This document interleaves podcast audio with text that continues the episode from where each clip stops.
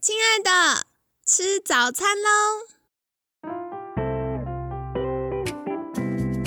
本节目由好时好时提供。节目开始之前，请帮凯西一个小忙，订阅、分享、给予五星好评吧！也不要忘了追踪好时好时粉砖和 IG。现在也提供 Mr. Box 的订阅式赞助，让我们一起好好吃饭，好好生活，迎接幸福吧！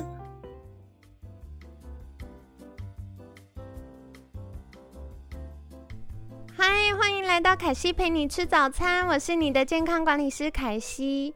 星期五快乐！这个周末有没有出去玩呢？哦，凯西跟你们分享，我最近觉得好热哦，都不太想出门。不过我最近找到一个消暑的好方法。就是呢，去爬山，而且一定要选有瀑布或小溪的那种山，因为就会被水花喷到，然后觉得哦好凉哦，所以最近就很喜欢去爬山，假借去消暑跟游玩的名义，顺便运动一下，感觉运动起来就没有这么辛苦。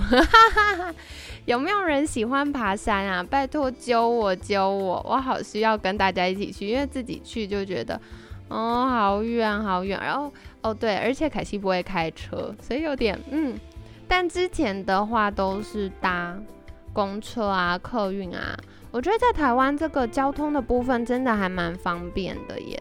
好，所以如果有喜欢啊爬山的朋友们，可以揪凯西哟，不然的话就是也欢迎跟我分享，你们觉得哪里很好爬呢？请开放给那种老少咸宜的。之前我朋友揪我去爬百越，我就嗯有点困难。不过之后想挑战一下啦，等秋天凉一凉，说不定那个体能比较好的时候就可以来试试看。好的，那进入到今天的主题，就是要来肠道介绍一下了。所以今天会跟你分享肠道的结构以及肠道健康跟我们身体哪些事情有关呢？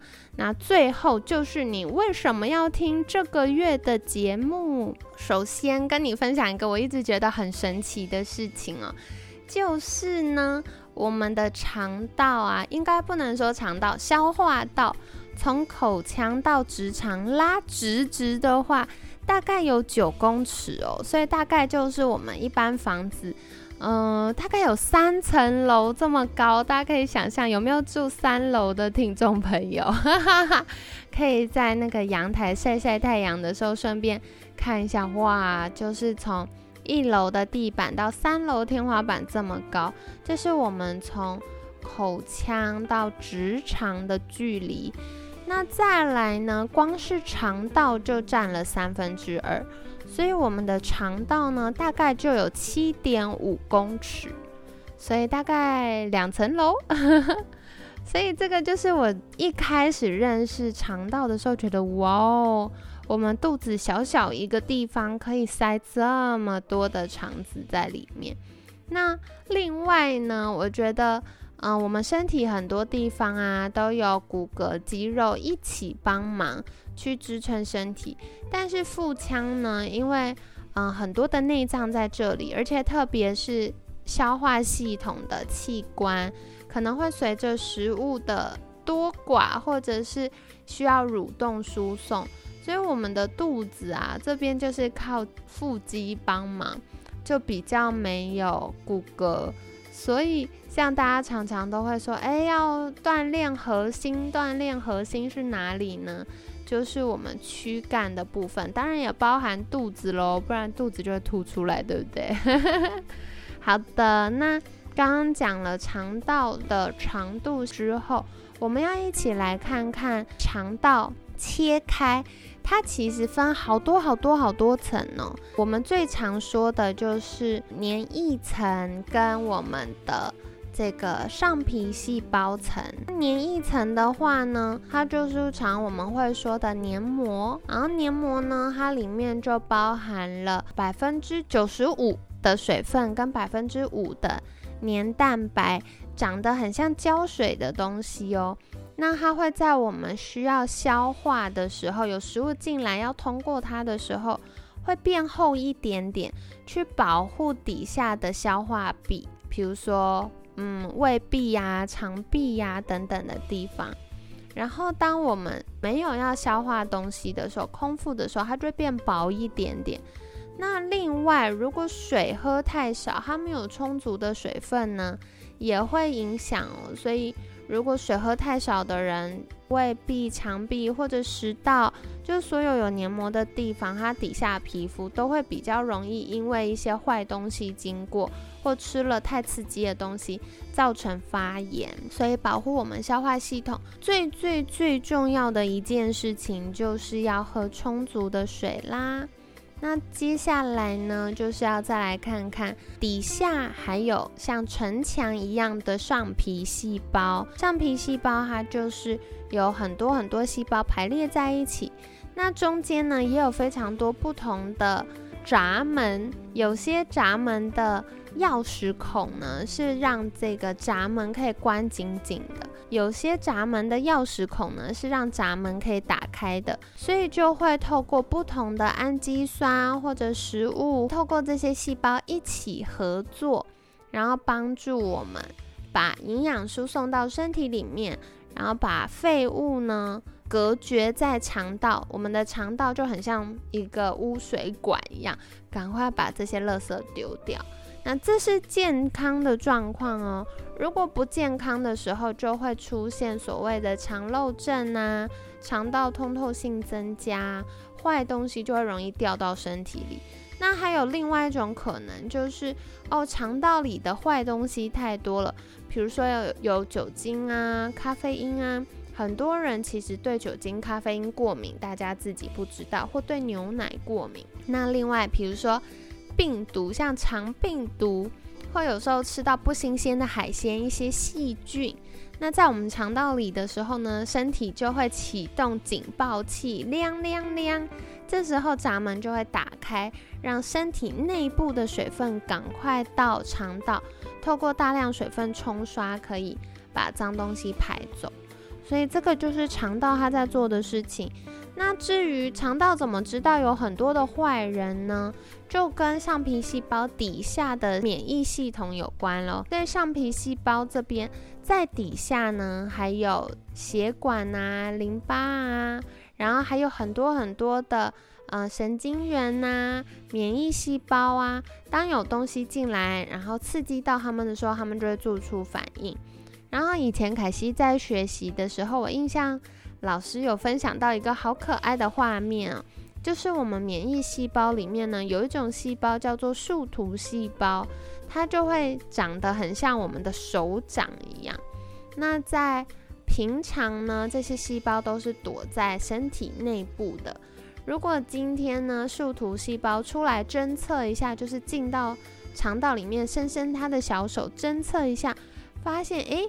肠道很健康，有很多干净的水，充足的纤维质，然后有五蔬果，对不对？有五颜六色的蔬菜，然后呢，还有益生菌，他就会觉得哦，现在是一个很健康的环境。那我们免疫大军这些小士兵呢，就可以好好休息。可是，如果像刚刚前面凯西提到的，他伸伸小手出来摸摸看，侦查一下。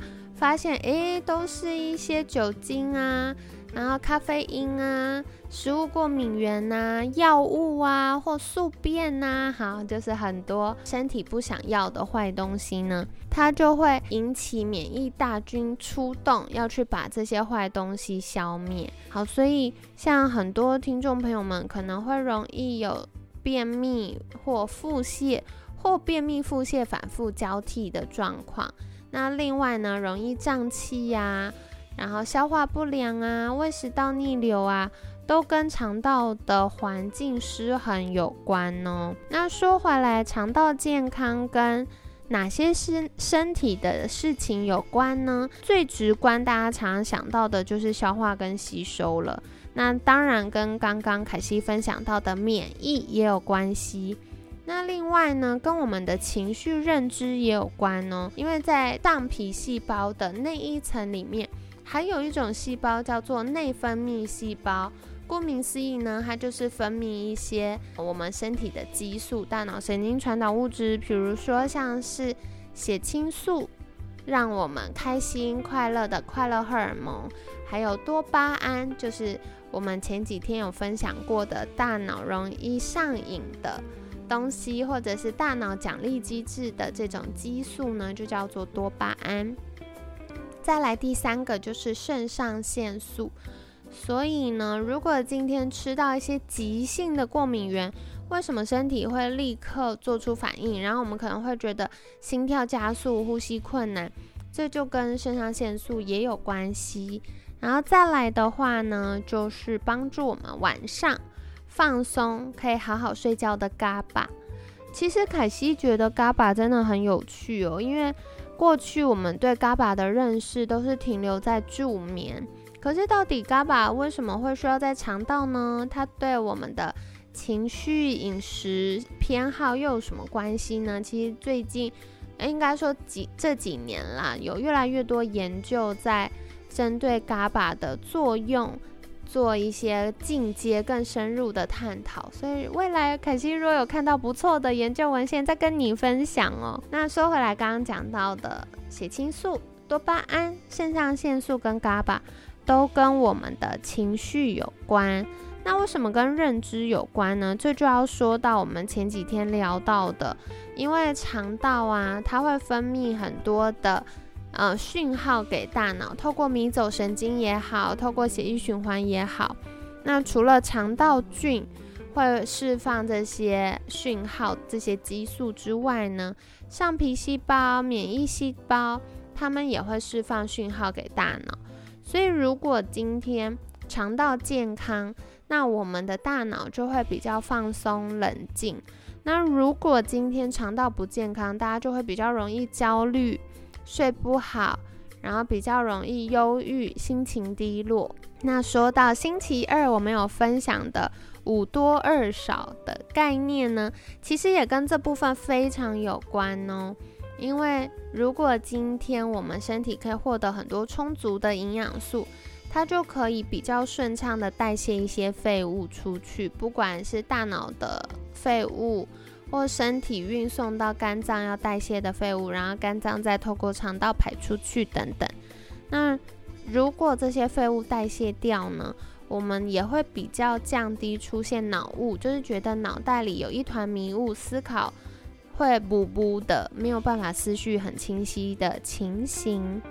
那另外，对于有一些容易暴躁、易怒、不耐烦的现象呢，也有可能跟肠道健康还有肝脏解毒有关哦。所以凯西这几年跟一些专家们交流的时候，我就发现，哦，我们从健康管理的角度，跟中医或者是其他的呃医学，有的时候加在一起看。是会互相相通的呢。那另外延伸的呢，就是刚刚有讲到大脑神经传导物质，也讲到肾上腺，所以这部分肠道的健康又会跟荷尔蒙有关。那还有这几年越来越多，特别是因为疫情，有越来越多研究，就是肠肺轴或肺肠轴，就是肠道跟肺的联动关系。以及呢，肠道如果健康，就会呃皮肤状况比较好，保水度增加，然后抵御一些，比如说细菌啊、一些真菌感染的能力也会增加。那另外呢，肠道的好菌也会影响到皮肤上的好菌哦，所以如果好菌比较多，那也可以避免我们肌肤被感染。整体来说呢，我们也会看起来比较年轻哦。所以肠道健康跟哪些事情有关？除了消化吸收、免疫、情绪、认知，也跟我们的荷尔蒙、肺还有皮肤有关。而且说到荷尔蒙啊，除了这些激素的影响之外，我们都一再强调，肠道就是排除垃圾的通道嘛。所以荷尔蒙它会从肝脏。制造胆固醇，然后到各个地方再合成身体需要的激素。那激素被制造之后呢，它用完了应该要再回到肝脏被分解，然后透过小肠排除出去。如果今天小肠、大肠不健康的话呢，这些东西就会再被资源回收，就会引起荷尔蒙失衡。所以，为什么一般以功能医学为基础的健康管理，在处理一些妇科疾病，譬如说子宫内膜异位、巧克力囊肿，或者是乳房有长一些纤维囊肿等等的状况？那另外像是甲状腺功能低下或男生射护腺的问题。我们都会从肝脏一起着手的原因就在这里。当下的那个部位或相关症状要处理之外，源头就是把坏东西要代谢出去，也不能说坏东西啊，用完的垃圾啦，要代谢出去。不管是解毒工厂或下水道有没有畅通呢？所以这都会加起来一起看呢。那不知道听了凯西今天分享之后。你有没有发现自己哪里的小腰酸背痛啊、近视啊，还是牙龈容易肿痛啊，还是情绪啊、免疫系统啊、荷尔蒙的状况？哇，原来跟肠道有关。如果你今天发现哦，自己之前的健康困扰原来是肠道不健康造成的，欢迎在私讯凯西跟我分享哦。那最后最后想跟你们介绍，就是为什么凯西要。做一整个月的肠道健康专题呢？因为其实，在以功能医学为基础的健康管理，如果我们今天发现一个客户他要改善的项目非常非常多，那我们就会从肠道开始改善。因为如果今天倒垃圾、排毒的管道顺畅，很多的健康议题就会一起进步哦。所以这是改善的第一步。另外也是最容易改善的部分，因为有很多的营养品可以帮助我们支持，嗯，身体在修复也好，或者是排除代谢废物也好，会帮助效能提升。另外，我们一天有三次的机会，可以透过饮食、透过饮水，帮我们健康投下神圣的一票。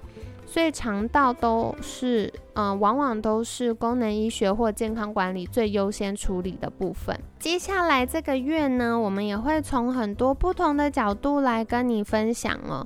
除了会来好好认真聊一聊，到底什么是肠漏症？凯西服务好多客户就发现，哇，好多人有肠漏症的困扰。然后另外呢，也会邀请到。亚洲的肠道菌益生菌的权威来介绍，到底现在新的益生菌研究发现了什么呢？